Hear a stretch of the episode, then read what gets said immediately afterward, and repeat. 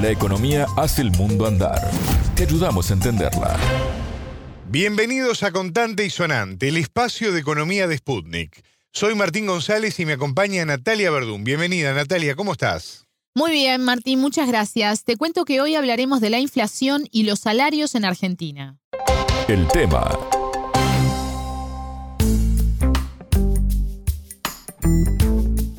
El gobierno argentino espera llegar al mes de abril del año que viene con una inflación del 3%, pero el panorama actual dista mucho de eso, ¿no? Así es. El ministro de Economía, Sergio Massa, ha dicho en varias oportunidades que esa es la idea, pero casi llegando a fin de año, el país está acercándose cada vez más al 100% de inflación interanual, algo que no se registra desde hace 30 años. Desde julio, cuando alcanzó 7,4%, se había logrado un muy leve descenso, pero de acuerdo a los últimos datos del Instituto Nacional de Estadística y Censos, INDEC, en octubre tuvo un crecimiento de 6,3% en relación al mes anterior. Quien nos dio más información sobre este escenario para contante y sonante es el economista argentino Laví Abraham, docente e investigador del Mirador de Actualidad del Trabajo y la Economía, MATE. La entrevista una inflación que oscila entre 6 y 7% mensual, ya arriba del 5% mensual en los últimos 8 o 9 meses ya. Entonces, una inflación que en términos anuales llega al 100%. Todavía no, 90%, mejor dicho, en términos anuales. Entonces, en ese contexto hay permanentemente renegociaciones salariales que en Argentina son a niveles, algunos casos, de las ramas de la, de la industria o de las ramas de la economía, en algunos casos por empresa y en algunos casos hasta individuales, pero hay mucha variedad, pero están permanentemente abiertas las negociaciones salariales y se están reabriendo en periodos cada vez más cortos. Mientras que en algún momento eran anuales, pasaron a ser semestrales y últimamente estamos teniendo reapertura prácticamente trimestrales de salarios. Entonces, el escenario es alta inflación y salarios que están también en esa carrera. Pero al ser tan alta la carrera, lo que pasa es que en promedio hay una pérdida del salario de un par de puntos porcentuales a lo largo del gobierno de Alberto Fernández. Es decir, hay crecimiento de salarios, pero no le ganan la carrera a una inflación que, insisto, sigue siendo muy alta. El economista decía que en esta situación la renegociación de salarios es permanente. ¿Cuánto es la pérdida de salario real? De acuerdo a los datos del Mirador, cada trabajador perdió 159 mil pesos argentinos en los últimos dos años. Esto es casi mil dólares.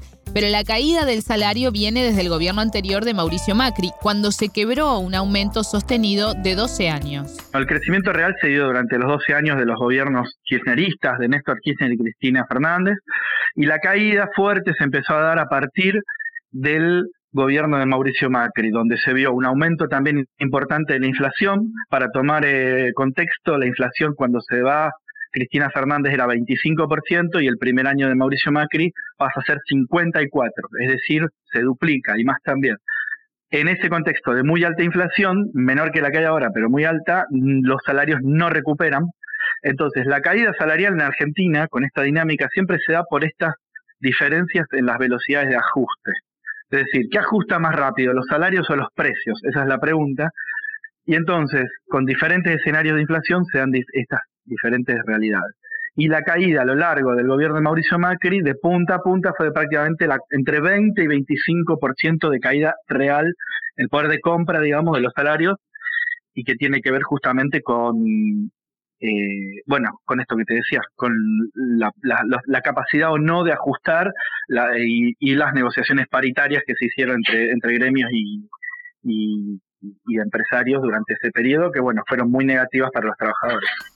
Decíamos antes que los salarios se están renegociando constantemente, pero el llamado salario mínimo vital y móvil no tiene esa dinámica, ¿no? Exacto, no tiene esa misma revisión permanente, pero hace pocos días el Ejecutivo anunció un incremento del 20% de forma escalonada hasta marzo.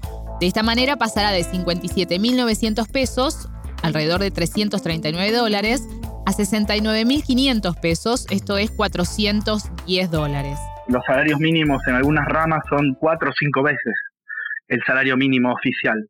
Sin embargo, el salario mínimo oficial regula un montón de actividades que están precarizadas entonces regula las actividades más básicas, las actividades de, comercio muchas veces, de gastronomía, que también tiene un alto grado de informalidad y salarios bastante bajos.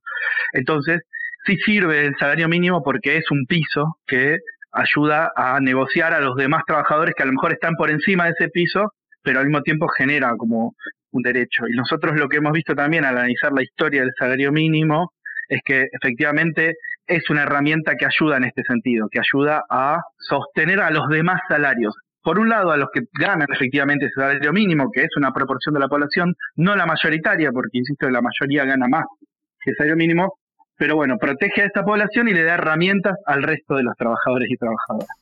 El entrevistado explicó cómo podría impactar este aumento en la economía del país.